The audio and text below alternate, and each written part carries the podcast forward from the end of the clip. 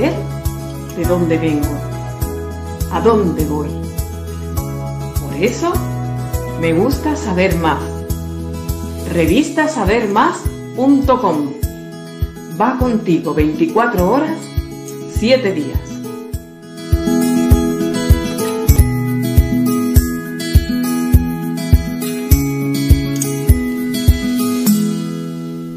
Me gusta lo auténtico, disfrutar de lo sencillo, los espacios de libertad, conocer y amar mi tierra, la gente que va de frente, que me cuenten la verdad, saber de dónde vengo, a dónde voy. Por eso me gusta saber más. Revista Sabermás.com va contigo 24 horas, 7 días.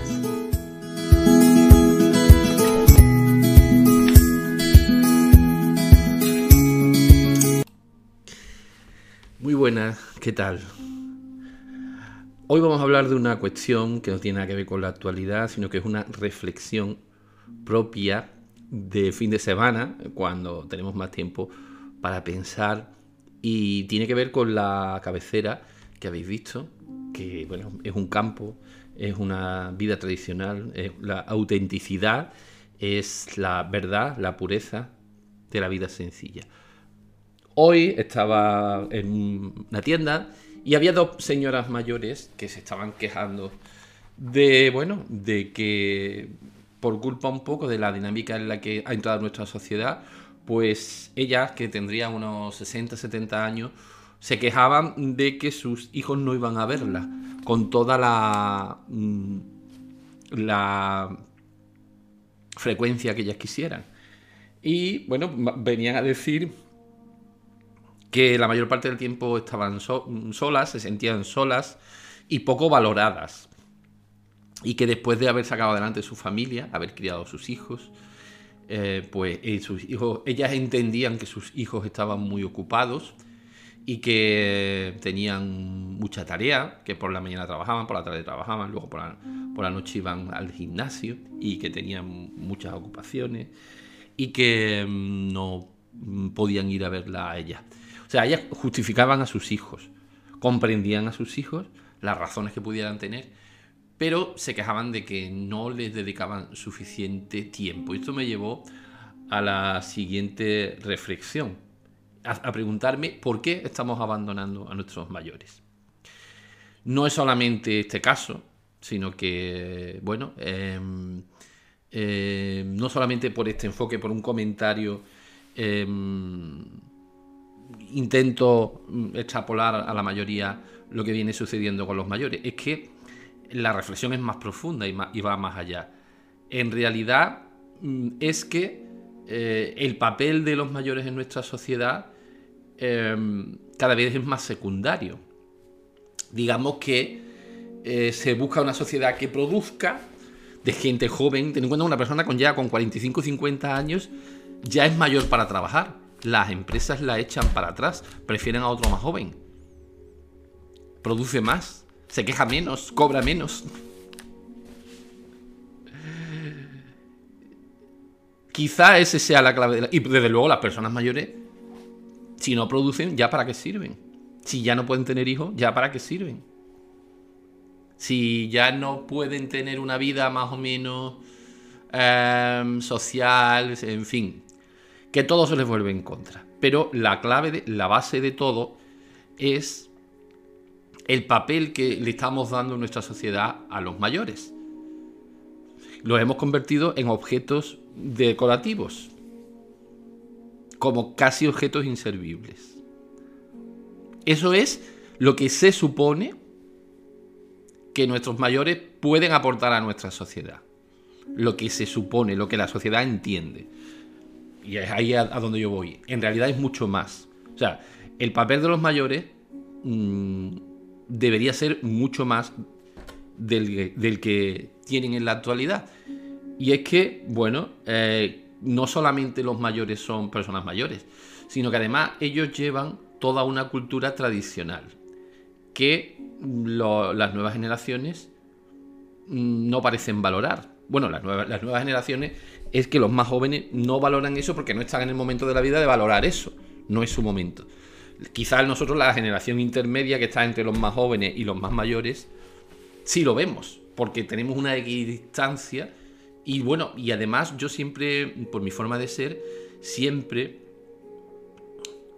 me ha parecido que, em, que, las personas tienen un valor por sí y no por el valor de cambio que la sociedad les quiera dar. Es decir, las personas, independientemente de lo útiles que nos resulten a nosotros en un momento dado, si esa persona es tu amiga y tú la valoras en algo, y mucho más si es tu familia, tú no puedes dejarla de lado cuando ya no te conviene, como si fuera un trasto viejo. Vamos, lo puedes hacer, pero te convertirías en un poco menos que en, ya en una máquina, porque ya ser humano no serías. En mi, en mi humilde opinión. Ser humano ya no serías. Una persona que está utilizando a, otras personas y más de su familia y más de su, tu padre tu madre, lo utiliza como bienes de cambio, como objetos de cambio según lo que a ti te interesa en cada momento, no es una persona. Será ya un robot pero se ha deshumanizado por completo. Ha perdido la esencia que los hace humanos, que no es otra que la, el afecto, el cariño por sus semejantes, es ponerte en lugar del otro, el ver más allá de lo que te quieren hacer ver. Y esta es la cuestión. Nuestra sociedad, mm, porque además estamos viendo que la pérdida de valores tradicionales está acompañada o emparejada por la porque cada vez tenemos una sociedad más consumista, más capitalista, en resumen, más parecida a Estados Unidos. A lo que era Estados Unidos hace 20, 30, 40 años. Es decir, cuando empiezan a llegar la cultura estadounidense a Europa masivamente, después del plan Marshall y demás, ya en los 70 y 80, ya empezamos. A mí lo que más me llamaba la atención, bueno, a mucha gente también, es que como todo el mundo iba al gimnasio. Eso aquí hace décadas en España no era así. No. O sea, nadie iba al gimnasio. Hace 30, 40 años casi nadie. Salvo los deportistas profesionales, las personas que tenían un, hábito eh, de salud eh, para competir, las personas que, en fin, que estaban directamente relacionadas con el deporte porque eran deportistas, porque su afición o su oficio, o... pero eran una minoría. Ahora, esto, esto tiene una parte buena y es que ya todo el mundo hace deporte, se cuida más, quiere estar más joven, quiere tener mejor apariencia, se cuida más. Esa es la parte buena, ¿vale? La parte mala sería que, eh, digamos que eh, si tú no formas parte, no tienes un estándar físico concreto, que es de cuerpo de gimnasio, en el caso de los hombres, las mujeres unas medidas concretas, pues está fuera del sistema. Entonces, hemos aceptado todos un canon de belleza, un canon físico, que es muy concreto, es muy mm, determinado y definido. Entonces, al aceptarlo, ya estamos, digamos, desechando el resto. Hemos aceptado nosotros mismos, nos hemos convertido en censores del, del ser humano. Porque queremos que el ser humano sea de una determinada forma queremos que sea guapo, queremos que sea guapa, queremos que sea de, una determinada manera. Esos cánones, esas modas, yo pensaba que iban a ser más pasajeras, pensaba que iban a ser más cuestionadas y más adaptadas por, por, mm, por nosotros los consumidores, pero se ha impuesto. 10 años, 20 años después, pues ya es una norma prácticamente que todo el mundo va al gimnasio, que como digo, eso tiene una parte buena y es que todo el mundo se cuida, pero tiene una parte mala y es que se crea una norma, se crea un canon, eh, lo que significa que todo el que no esté en ese canon no existe, es invisible, o por lo menos mm, se le marquina, se le arrincona en, en el cuarto de las ratas, es decir, que una persona que tenga sobrepeso una persona que tenga un físico poco agraciado o poco o poco mm, vendible o poco acerca, mm, cerca de lo que es el canon, prácticamente tiene muchas menos posibilidades de triunfar socialmente que otras. Ya estamos discriminando de otra forma. Ya estamos creando una línea entre buenos y malos.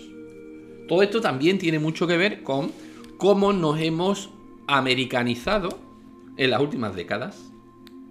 Cómo eh, nuestra sociedad se ha ido modelando y nuestra mente, lo, cual es peor, se ha ido modelando según el estándar americano. Y eso está bien si tú quieres. Bien, ningún problema. Es decir, si tú quieres, eh, si eres consciente, perfecto. Pero si no eres consciente, como sucede la mayor parte de las veces, que muchas personas no son conscientes de que esto está sucediendo, porque el, hecho de que a ti se te imponga un estilo de vida americano, significa que pierdes tu propio estilo de vida, que tu cultura, tus valores, tus raíces, la que es propia de tu tierra, desaparece. Bien, no hay ningún problema por comer pizza, por eh, ver Netflix, por... Eh, en fin, ningún problema por eso. El problema es que el ser humano debe ser consciente de que cuando uno adopta unas ciertas normas o estilos de vida que, quieras o no vienen impuestos fuera, desde fuera, desde Estados Unidos, pues pierdes tu propio valor, tu propia cultura, tu propia esencia y tus propios valores que implican una, una forma de vida mucho más tradicional que la americana. Y eso incluye a las personas mayores, que es a donde yo quería llegar. En la cultura americana, un chaval puede estar a los 20-25 años viviendo fuera de casa de sus padres, en una ciudad totalmente distinta, con una movilidad pues, totalmente eh, bárbara, es decir, se mueven, viven de una forma distinta. Entonces ya prácticamente no ven más a los padres, salvo en situaciones contadas, familiares, un par de veces al año, dos o tres veces al año, pero eso no es el estilo de vida que conocemos en España. El estilo de vida que conocemos en España es que el contacto con nuestros padres y con nuestros hermanos, con nuestros primos y demás, es mucho más cercano. Mucho más habitual verlos y mucho más mm, importante a la hora de, que nos transmiten valores. Entonces, ahí hay dos modelos en choque.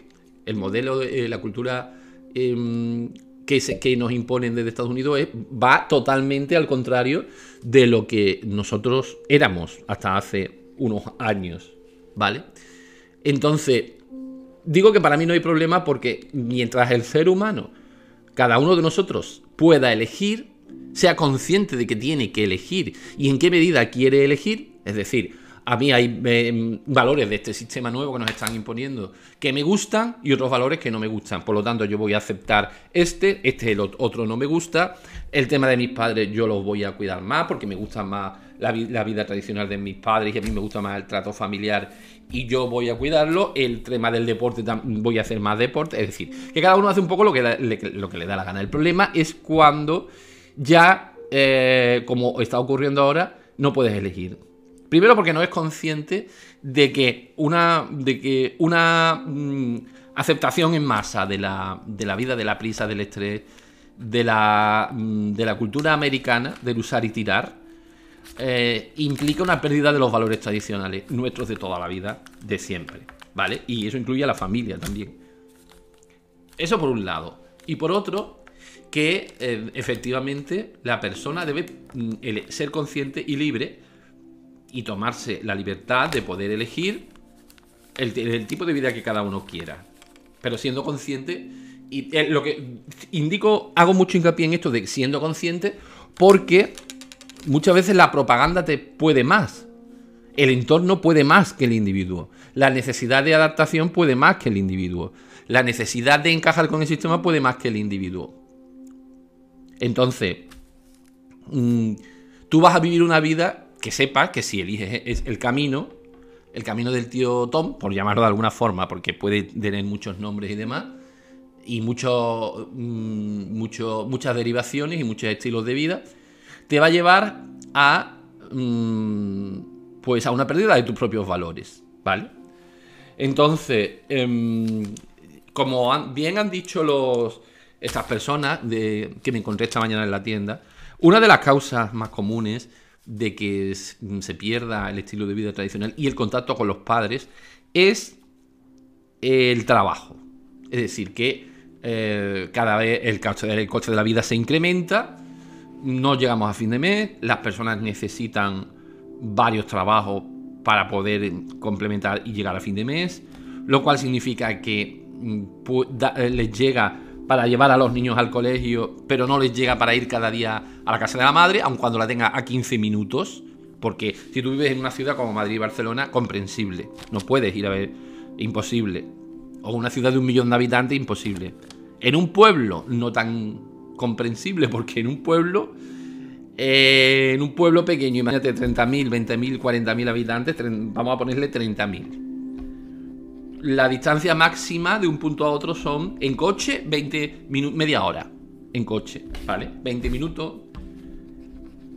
Y pienso verdaderamente que, que las personas que le dan de lado a sus padres muchas veces es porque, dado, eh, acompañando a ese tipo de valores, de modernidad, eh, mm, tecnología, eh, internet, móviles y demás, pues ellos mm, no ocupan ningún lugar porque ellos no saben manejar plataformas, no saben manejar móviles, no saben...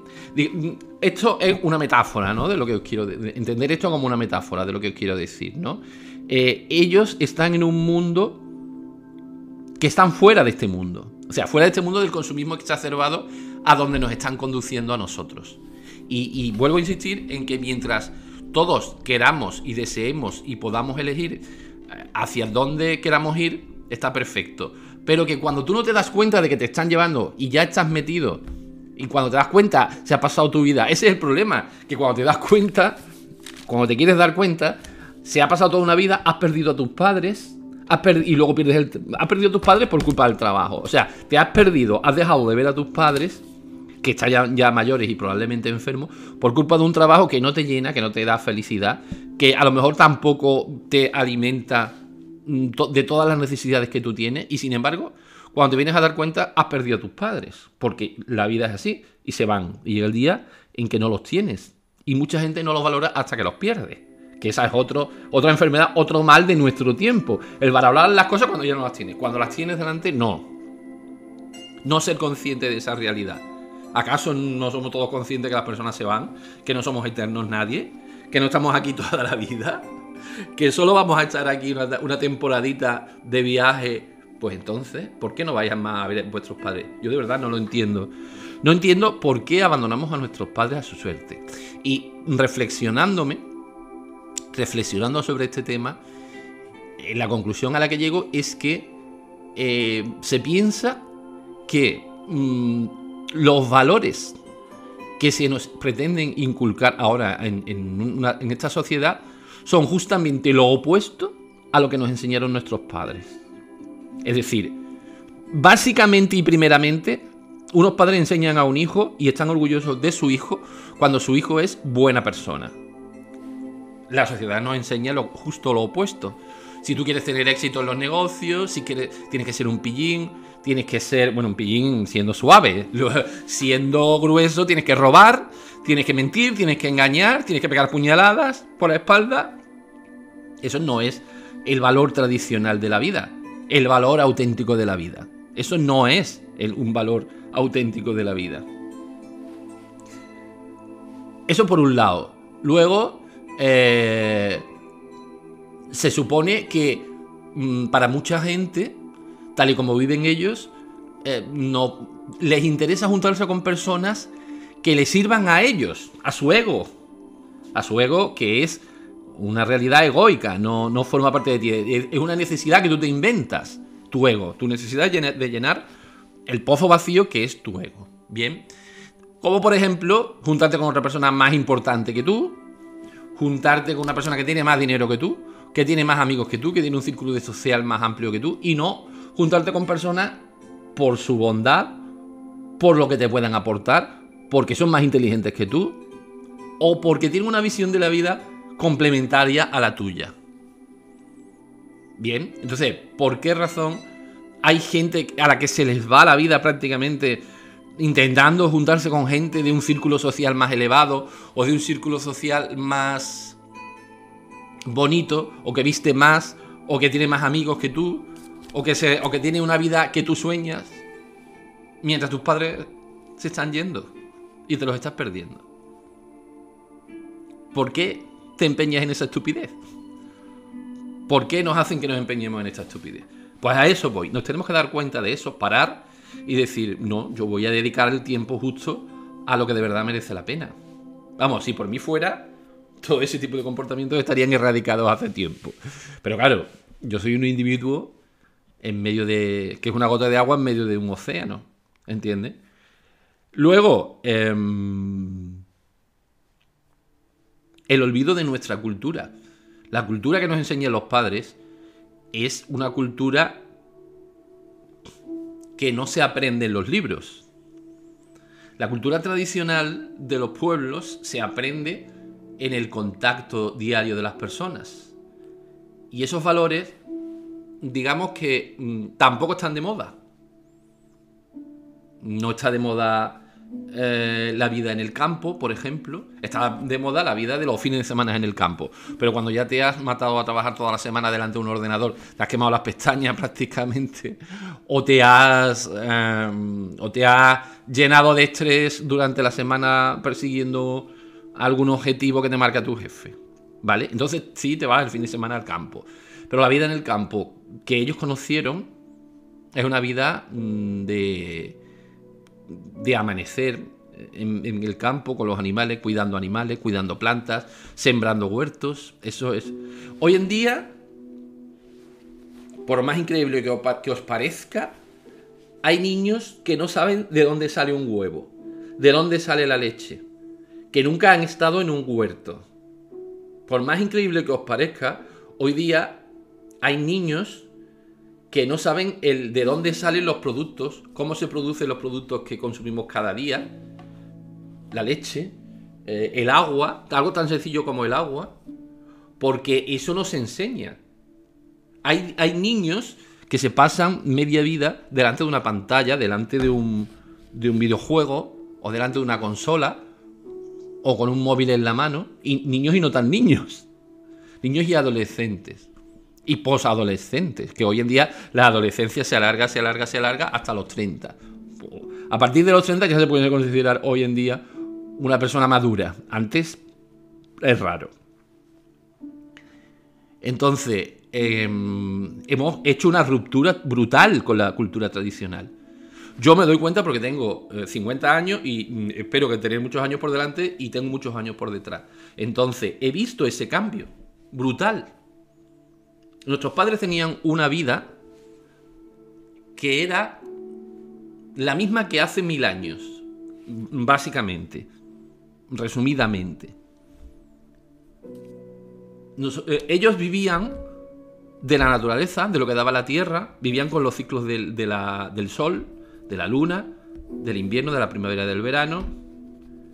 Vivían de su trabajo, no necesitaban venderse a nadie.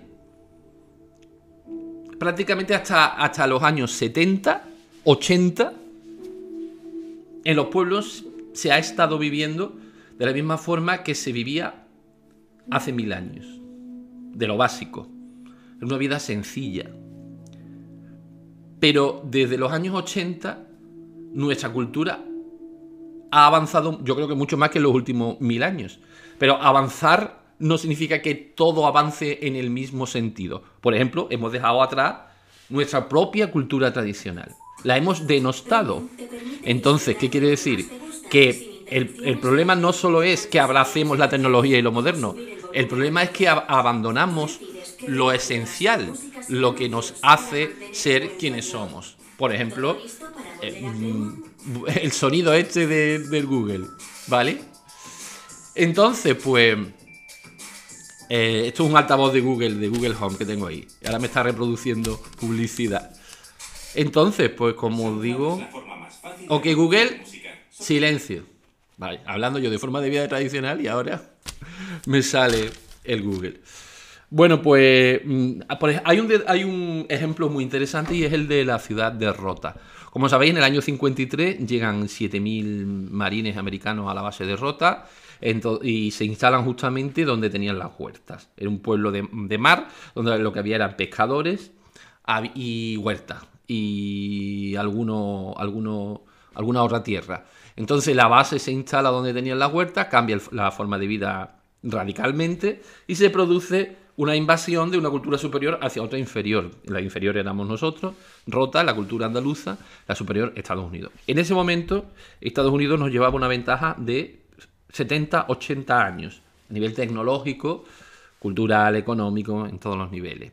Entonces con los americanos empiezan a entrar el rock, empiezan a, venir la, prostitución en masa, porque en una base americana con 7.000 hombres pues llevaban miles de mujeres prostitutas también venidas de otros lados. Aquí eso era impensable en cualquier otra ciudad de España. España en ese momento era un país cerrado a calicanto por la dictadura, no entraba apenas cultura extraña ni extranjera. La radio de la base de Rota empieza a emitir toda la música que se estaba estrenando en ese momento en Nueva York o en Londres. Era el único punto de España junto con Morón y el resto de las bases americanas donde eso sucede. Bueno, pues sufren una invasión cultural americana brutal. Yo creo que eh, desde, las últimas 3-4 décadas el principal cambio que ha sufrido España ha sido para perder nuestra propia identidad y nuestra propia cultura, para bien y para mal, porque hay avances que son buenos, lógicamente, que hay que abrazarlos, pero es que hay mm, aspectos de la cultura tradicional de España y sobre todo de la cultura histórica de España que no debemos olvidar. Sin embargo, se han tirado en el mismo cajón. Por esa misma regla de 3D, cojo lo, bueno, tiro lo malo. A eso es a donde yo voy. Me parece un poco lamentable que directamente nos hayamos dedicado a, a que todo lo que viene de fuera es bueno y hayamos asimilado que todo lo nuestro es malo cuando ni siquiera lo conocemos, que ese es el problema.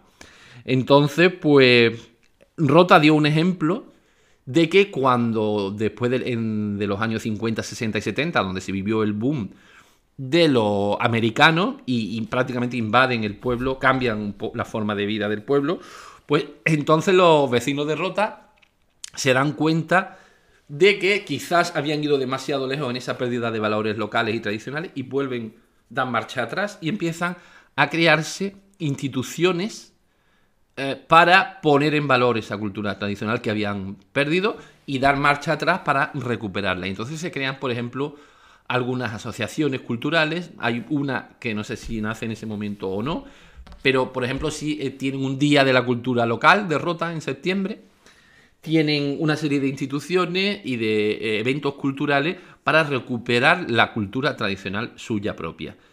Y a eso tienen que llegar después de haberla perdido. Habían perdido, un pueblo andaluz que había perdido su cultura. Había sido ah, inundado de otra cultura en pocos años, que era la americana, que era superior, por lo tanto no había ningún motivo de queja, pero ellos querían la suya, porque es suya. Yo creo que esto no es, es una metáfora de todo de todo lo, que yo estoy explicando, porque de alguna forma eh, en el futuro creo que recuperaremos nuestra cultura tradicional. Cuando nos demos cuenta que el Internet en sí no produce ningún... Per se, estoy hablando per se. Evidentemente que la, tecnología nos trae todo tipo de avances. Pero si no sabemos para qué usarla, no, no, nos sirve de nada. Porque de acuerdo, eh, ¿Por qué no usar Internet para difundir la cultura tradicional? Como yo hago en revista Saber Más. Hacemos investigaciones, eh, buscamos el documento, hablamos con personas mayores que nos cuentan historias que tienen valor, que otros no le dan valor y ni siquiera la publican. Entonces, para eso sirve la tecnología. Es decir, la tecnología, si tú la usas para lo que quieres hacerlo y no te dejas llevar, te dejas llevar a ver hasta dónde te lleva el TikTok y acaba haciendo el último vídeo de moda y prácticamente es el, todo el partido que tú lo vas a sacar, pues apaga y vámonos, porque entonces todo el mundo acabaremos siendo iguales. Pero Internet nos da la posibilidad por primera vez de que cada persona esté donde esté y tenga los medios que tenga. Yo estoy haciendo este vídeo con una con unos medios caseros que cualquiera puede tener, Cualquier persona tiene hoy en día en sus manos, gracias a Internet, los medios para revertir ese proceso de pérdida de la cultura y de los valores tradicionales. Porque podemos dirigirnos a otras personas, como estamos viendo aquí, ¿no? Por lo tanto, tenemos que tener la idea clara de que se puede revertir ese proceso, si queremos todos, evidentemente. Entonces, eh, bueno, os voy a poner un ejemplo muy cercano. de cómo mm, recuperar esa cultura tradicional a revistasabermás.com.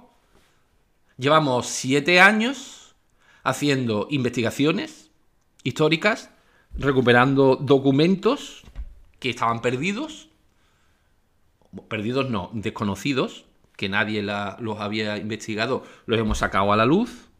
Hemos hecho rutas culturales con esos datos, con, con toda esa, em, esa información interesante. Ahora os pondré ejemplos concretos de cómo nos puede ayudar a progresar toda esa información que se ha generado a través de revistas Saber Más, donde ya tenemos cerca de 3.000, mm, 4.000 artículos desde hace seis años en, relacionados con los eventos del calendario diario, según las fiestas, según eh, las festividades, etcétera. Em, que hemos utilizado formatos multimedia, en vídeo, en podcast, en texto, en foto, que hemos, hemos entrevistado a personas mayores y hemos volcado esa información que nos han dado a personas mayores aquí en Internet, porque antes nadie lo había hecho, por más extraño, increíble que parezca. Nadie se le había pasado por la cabeza que esa cultura tradicional de esas personas mayores a las que hemos entrevistado, que es finita, es limitada en el tiempo, porque una persona nace, crece y muere, cuando esa persona que tiene memoria de los últimos 150 años de tu pueblo mm, desaparezca por causa natural, ¿qué va a pasar con esa cultura que atesora esa persona que es un libro abierto? Pues básicamente se va a desaparecer. Entonces, ¿cómo van a aprender las nuevas generaciones si no conocen a esa persona? ¿Me lo queréis explicar? Bueno, pues para eso sirve este tipo de plataforma y de iniciativa. Por eso existe Revista Saber Más. Porque cuando las personas que ya tienen una edad y que tienen un conocimiento en base a lo que han vivido, desde eh, juegos, canciones, eh, desde em, Em, romances, literatura, poesía popular, em, gastronomía, recetas, em, recetas de plantas, conocimientos de plantas, conocimiento de, de, de todo tipo. Esas personas tienen un conocimiento válido que nos pueden aportar a nosotros. Esas personas mayores tienen ese conocimiento que nosotros no tenemos. Otra cosa es que nosotros no sepamos que lo tienen. Otra cosa es que a los adolescentes no se les ocurra preguntarle a los mayores todo eso, que están dispuestos y deseando que alguien se lo pregunte, por otra parte. Además, este, este mismo planteamiento ayudará a que los, las personas mayores que se sienten un poco abandonadas, inútiles en medio de la sociedad, tengan su utilidad, porque los jóvenes les van a ir preguntando cosas sobre la cultura tradicional para recuperarla, para ponerla en valor. Y esto es el objetivo que tiene el primer taller de cultura y memoria tradicional que queremos desarrollar a través de revistas Saber Más. Es decir, que... Y si no lo hago yo, porque por, por los motivos que sea, por favor que alguien lo haga. Es decir, no solamente en este medio local donde yo estoy ahora, en este medio físico, en cualquier pueblo. Por favor, haced este tipo de talleres. Porque esa cultura tradicional, esos saberes populares tradicionales, una vez que desaparezcan las personas, desaparecen. Y los adolescentes están en otra cosa. O sea, los adolescentes, si tú no los llevas a este tipo de talleres como un ejercicio interesante y le haces ver para qué y el porqué de todo esto, ellos no lo van a ver útil para nada. Ellos seguirán al TikTok, al último mono que haga la última monería de TikTok o de otro red social y los tendrás por ahí por la calle imitando lo mismo, en vez de crear un taller de cultura y memoria popular en donde tú puedes coger el conocimiento que está fuera de Internet y traerlo a Internet. En forma de artículo, en forma de fotografía, en forma de vídeo. El contenido de la cultura popular y tradicional que está en la calle, traerlo a Internet que lo suban a internet a alguien, que haga una página web. Yo llevo siete años haciendo mi, página web. Que no os gusta, haced vosotros una. Ese conocimiento popular que se va a perder con las personas mayores, ese conocimiento popular tiene que estar en las plataformas digitales para que se transmita a nuevas generaciones, para que la gente vea que tiene una utilidad y para, para que así se vea cómo pueden ayudarnos a avanzar como sociedad. Porque nos estamos avanzando de una forma irregular, olvidando nuestra propia cultura tradicional. Y ya digo que todo avance es positivo, bienvenido sea, pero no puede ser a costa de abandonar lo popular, lo tradicional. A las personas mayores, eh, dejarlas de un lado y no ir a visitarlas porque ya no, no, prácticamente pensamos que no nos pueden aportar nada. Eso no es cierto, como bien sabemos. Por lo pronto, eh, bueno, mm, es fundamental estos, estos talleres de, de cultura tradicional. Yo llevo, ya te digo, 6, 7 años haciendo este trabajo primero en papel, luego en la página web. Hay algunos que todavía no se han dado cuenta de qué va este proyecto. Les, cuentan otras cosas extrañas y enseguida se van por las ramas, pero mm, al principio mucha gente entendió y vio la necesidad de este tipo de plataformas digitales, pero quizá no lo han entendido en toda su profundidad. Y la profundidad que tiene este proyecto es ese que la cultura tradicional que está en la calle, que la cultura popular está en la calle, esté en Internet. Y yo como profesional de la comunicación estoy haciendo este trabajo desde hace ya unos años porque me apasiona y porque creo que es necesario en nuestra sociedad. Porque el, el avance social, o sea, el avance social y tecnológico no se está acompañando con un avance cultural, no se está acompañando con una puesta en valor de lo tradicional, porque tenemos la plataforma, tenemos las herramientas. Entonces vamos a usarlas. Vamos a recuperarlas. ¿Qué pasa? Que nadie se dedica a eso porque nadie le da importancia. Entonces, nosotros tenemos que tener la capacidad de tener clara esta idea de que nosotros, nuestra cultura es, importante, darle valor a lo nuestro, darle valor a nuestra cultura, porque eh, cuando desaparezca, amigo, ahí ya no hay vuelta atrás. Y lo mismo que se ha hecho una escuela de saetas en Marchena, que lleva décadas funcionando y que desapareció hace un par de años. Resulta que se ha estado durante 20 años insistiendo en la importancia de la escuela de Saeta, 25 años, con un equipo de profesores gratuito, con, un, con unas conferencias internacionales de los estilos propios de Saeta local, marchenera tradicional. Ahora desaparece hace dos años porque ya estaba cansado el pobre hombre que lo llevaba y finalmente ha vuelto a resurgir mm, positivamente, pero ha desaparecido. Y justamente para lo que en su día se creó esa escuela de saeta era para que no se perdieran esos estilos tradicionales de saeta. Bueno, ¿y por qué es importante recuperar las tradiciones? Si las tradiciones son aburridas, son un rollo, no valen para nada. Bueno, pues porque nosotros somos cultura, o sea, nosotros somos nuestra cultura. La cultura andaluza, que es tan amplia, tan sabia y tan poco conocida en el fondo, a, nivel internacional resulta que la cultura andaluza es la más conocida de España. Sin embargo, la, cultura tradicional, la cultura popular, no es tan conocida. Entonces, ya que tenemos estas herramientas, vamos a usarlas para ponerlas en valor. Ese es mi, punto de vista y mi pasión y mi afición y para lo que vengo trabajando en los últimos años y que no se engañen mucho, esto no es un objetivo meramente economicista. Esto es un proyecto basado en valores, en los valores que os estoy explicando, que son tan necesarios, pero que mucha gente ni los entiende ni les importa. Entonces, eh, hay que hacerles ver que el por qué esto es importante. Y os voy a mostrar algunos ejemplos de por qué estos conocimientos tradicionales que hemos investigado a través de revistas Saber Más, que podían ser otros, porque al final el editor que soy yo es el que elige los temas, lo que más le interesa, lo que menos le interesa, pero que esto se puede dotar de contenido según queramos, ¿no?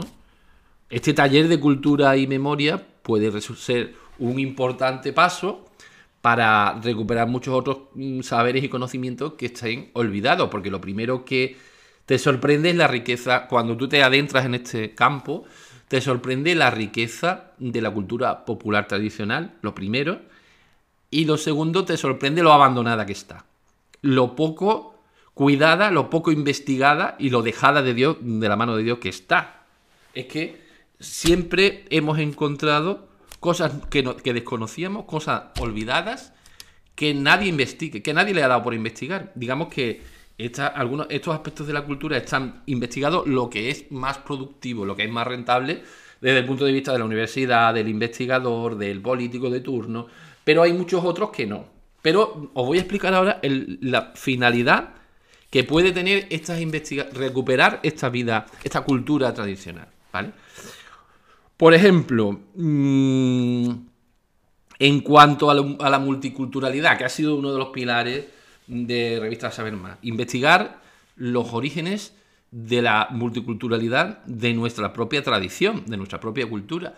Porque a veces se nos pretende hacer ver que somos mucho más homogéneos de lo que en realidad somos. Y aquí basta por citar el ejemplo de la ciudad de Sevilla.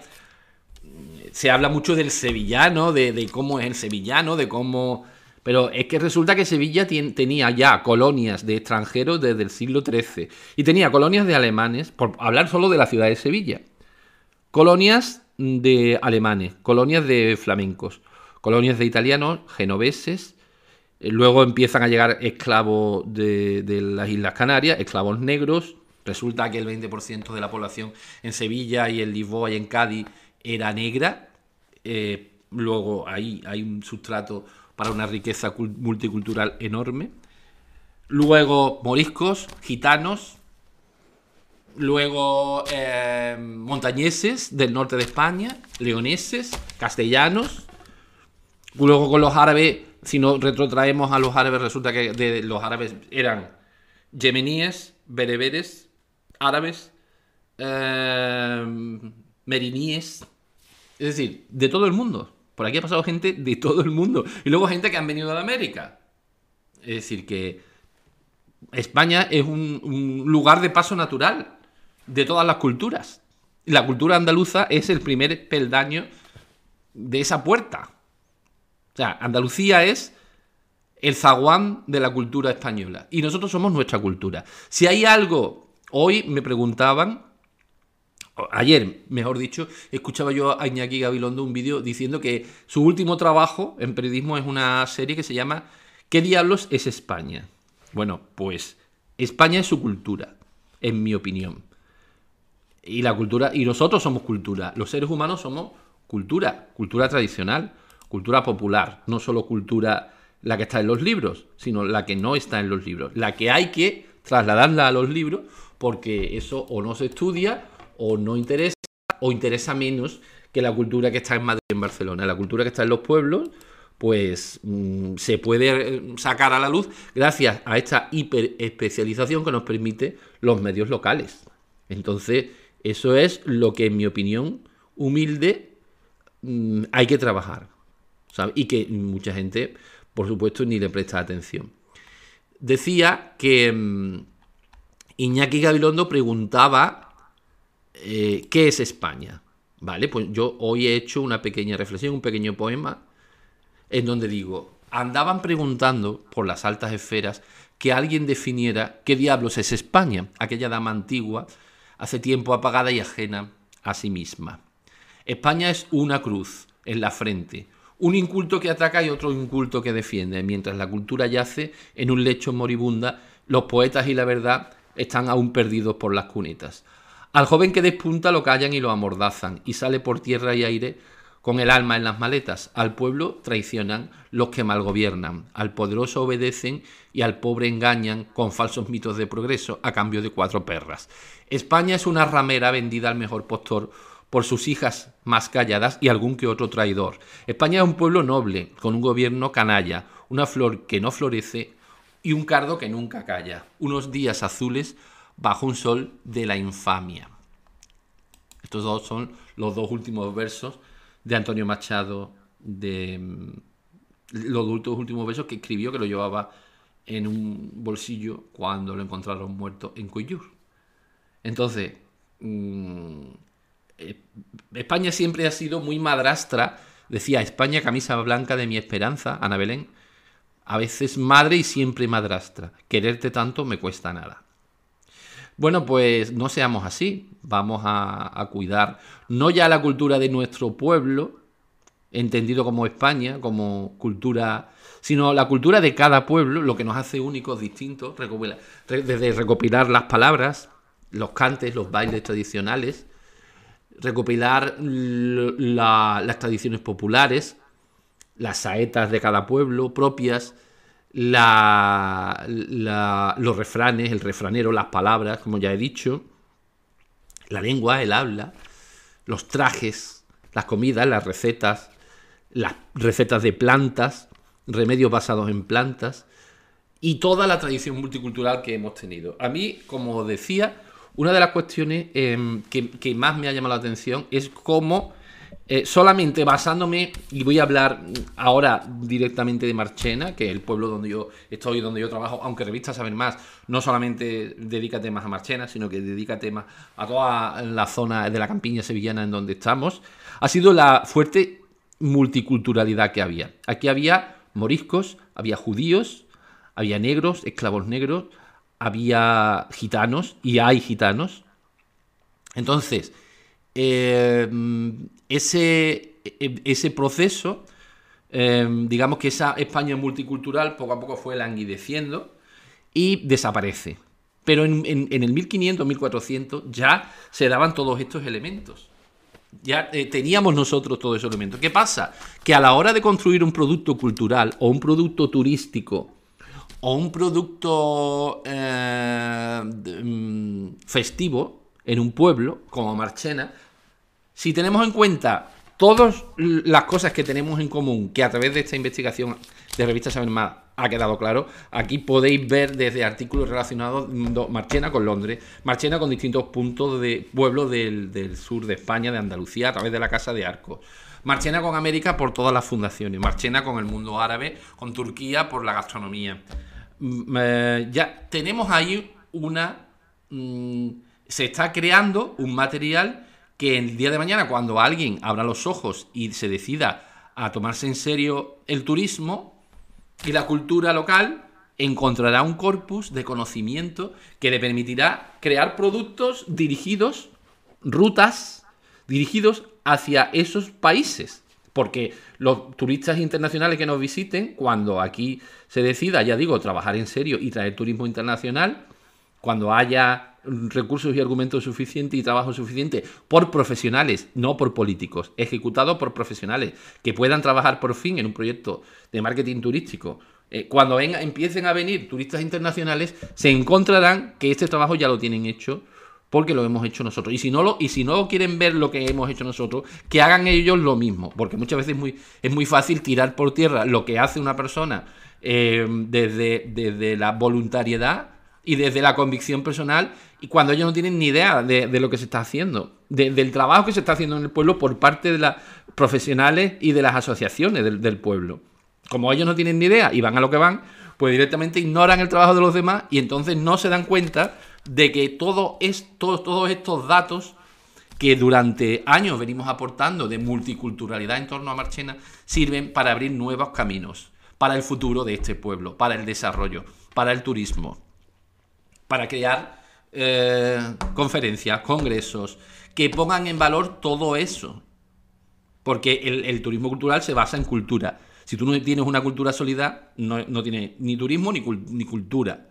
Entonces, pues, olvídate. Entonces, cuando por fin lleguen profesionales serios y bien formados que se dediquen a investigar qué puede ofrecer este pueblo al mundo, pues se darán cuenta de que ya hay, si no quieren utilizar los datos míos, que utilicen los suyos propios, pero que investiguen, que hagan su trabajo y que vayan y descubran todas las vinculaciones que tiene Marchena en América, en Europa, en Italia, en el norte de África, en Turquía y en todas partes de Andalucía por motivo de la Casa de Arcos, ¿vale? Esto es fundamental. Todo esto, poco a poco, poco a poco, ya, te digo, eh, hemos puesto en valor un montón de cosas relativo a, a la cultura local. ¿Qué pasa? ¿Que es menos interesante por ser local? No. No, no, no caigamos en esa estupidez de nuevo. Decía Lorca, a lo local por lo universal. Entonces, por supuesto que estamos yendo de lo local a lo universal. Estamos yendo a todos los países, a otras culturas desde la tuya propia, a través de las relaciones culturales, sociales, económicas que se produjeron en el pasado y que las hubo. y mucho más intensa que en el presente. Y además con el, con el valor de que no es lo mismo hacer un viaje a América hoy que en 1600, como lo hizo, por ejemplo, el padre Bolaños. Todos los alimentos que vinieron de América, eh, por supuesto también hemos hablado de eso, de, gastronomía, de cómo esos productos que vienen de la otra parte del, del océano, se enraizan y se utilizan aquí en Andalucía y también en Marchena. Tenemos un médico, un hermano mayor de una hermandad, que es el Cristo de San Pedro, que se dedica a escribir un libro sobre el chocolate, sobre las propiedades del chocolate, y que es tomado como referencia por el resto de las personas que siglos después querían averiguar y estudiar e indagar las propiedades del chocolate. Esto nos vincula directamente con América. Tenemos un Cristo, el Cristo San Pedro, que viene de América que ahora también se está discutiendo, aunque hay un investigador que quiere y tiene los datos y sabe dónde está esa fuente y quiere indagar en ese tema, pero prácticamente no tiene mucho interés quien debería tenerlo, entonces prefieren eh, ir creando una mitología falsa a decir, bueno, vamos a estudiar de dónde verdaderamente viene esto, ¿entiendes? Entonces vamos a estudiarlo. Pero los documentos están, y están localizados y las pruebas están. No es cierto que no haya pruebas, como se está diciendo. Las pruebas están. Lo que pasa es que no se quiere ver porque interesa crear otro tipo de película. Pero la realidad es que mm, tenemos unos documentos que prueban eso y sabemos dónde están. Aquel que quiera saberlo, que lo pida. Entonces, eh, tenemos puertas abiertas hacia América a través de esa cultura. No existe una ruta relacionada con América, ahora mismo turística en Marcena, en el futuro no tendrá más remedio que abrirse, si es que algún día eh, hay un cambio social, ¿no? Y se demanda esto. A nivel cultural, a nivel turístico, a nivel empresarial, me, me estoy refiriendo. Luego, pues el flamenco. El flamenco es un caudal de multiculturalidad por sí, porque es una mezcla de todas esas culturas. Y tenemos mm, magníficos exponentes del flamenco en la cultura local, que además se relacionan también con América, también con el mundo árabe, también con África. Lo único que hay que estudiar y ver de dónde viene eso y crear los productos turísticos y crear esa expectación necesaria. En cuanto a la cultura tradicional, em, la gastronomía nos une con Turquía, nada más y nada menos, porque tenemos aquí un tipo de productos que son las tortas de manteca, que, han llegado a Turquía a través del mundo sefardí. El mundo sefardí que también abrimos las puertas de Marchena hacia ese mundo sefardí, porque es que mm, no hay nada más torpe que decir que algo no existe porque simplemente no es de tu cultura, o no, es de tu conocimiento, o no, o no es de tu ámbito. Que yo creo que lo más interesante que ha hecho Revista Saber Más es la, esa multiculturalidad y esa, mm, esa apertura de mente hacia todo lo que tiene que ver con la cultura local, aunque no tenga que ver con, las personas o con las instituciones que están ahora mismo en el, gobierno, que verán por su propio interés, verán más unas cuestiones que otras. Nosotros hemos mirado todo, todos los campos, toda la cultura, sin, sin interés ninguno de si le interesará o le convendrá a unos a otros. Y así hemos abierto las puertas de Marchena al mundo sefardí y hemos llegado a organizar jornadas sefardíes de personas que han venido de, otras partes del mundo a descubrir sus raíces y a investigar sus raíces sefardí. Y, algo que, por supuesto, no se ha seguido haciendo ni nadie. En la oficialidad, digo porque, por supuesto, porque lamentablemente así ha sido hasta ahora, ¿no?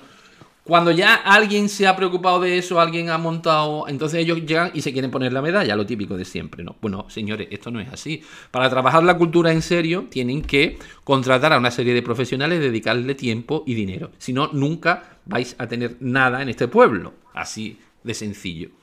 Si vais a seguir continuando, si vais a continuar utilizando todo lo que cae en vuestras manos para colocaros la medallita y iros corriendo, eso no es crear un futuro mejor para este pueblo. Es al revés, que lo sepáis. Entonces, en cuanto a la, cultura sefardí, las comunidades sefardíes son unas comunidades muy potentes en todo el mundo, que están muy, muy bien organizadas y que nuevamente puede ser una fuente de ingresos para el pueblo de Marchena y una fuente de cultura, de apertura para, para todo lo que supone eh, establecer rutas, cultura, música, gastronomía propia del mundo sefardí. porque tenemos los mimbres. Lo hemos demostrado y, se, negaba al principio que todo, nada de esto existiera. Demostramos con documentos y con pruebas de que, aquí hubo judíos sefarditas, que en Marchena fue un punto importante señalado del, del mapa de los sefarditas en España y en Andalucía. Nada de eso se conocía hasta entonces. Sin embargo, lo, pusimos de relieve y, bueno, y, ahí está el trabajo hecho. El que no quiera verlo, pues es porque verdaderamente no le interesa la cultura, ni le interesa nada en este pueblo. Luego, pues la búsqueda, una cosa tan propia de nuestro tiempo, la búsqueda de nuevas formas de religiosidad. Resulta que todo esto estoy explicando por qué tiene que servir de algo en el futuro todas estas investigaciones que hemos hecho mm, retrotrayéndonos al pasado eh, y, qué aportaciones puede hacer hacia el futuro. Entonces, en cuanto a la búsqueda de nuevos, nuevas formas de espiritualidad y de religión, pues en lo tocante a esto, Marchena tiene muchísimas cosas que decir. Tiene un, hay un campo abierto ahí enorme.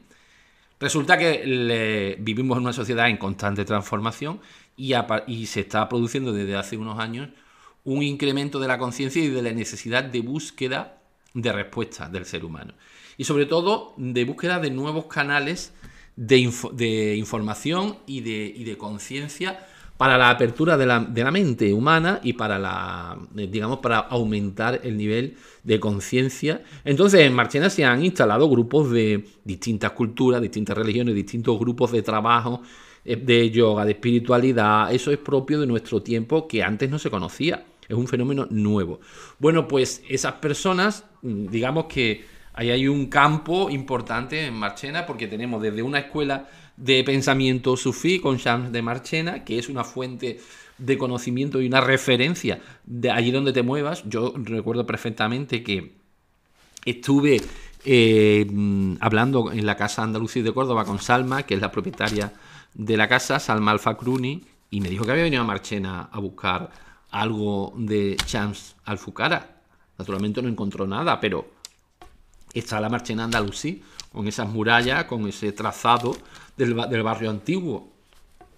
Es decir, eso hay que potenciarlo y hay que ponerlo aún más en, valor. Y em, no solamente eh, Marchena destaca, en Marchena hubo siempre muchos místicos y una escuela espiritual muy fuerte. Y no solamente en este periodo andalusí, sino que luego durante el cristianismo hubo personas que cuestionaban los límites de la lógica y del conocimiento y que cuestionaban la, eh, lo que viene siendo la cultura tradicional de la religión. Porque todos los místicos se sitúan entre el dogma y, la práctica de la religión. Entonces, pues todos los místicos llegan a conclusiones que verdaderamente ponen en cuestión mm, las formas de religión oficial del dogma, ¿no? Cuando hablamos del dogma, ¿no? Entonces, pues, pues bueno, tenemos desde místicas, poetas, eh, muchas, muchísimas. ¿Qué pasa? Pues que esto es otro polo de atracción para personas que pueden querer venir a, a crecer como personas y a desarrollarse y que encuentran aquí un caldo de cultivo importante en la literatura, en los documentos, en los libros.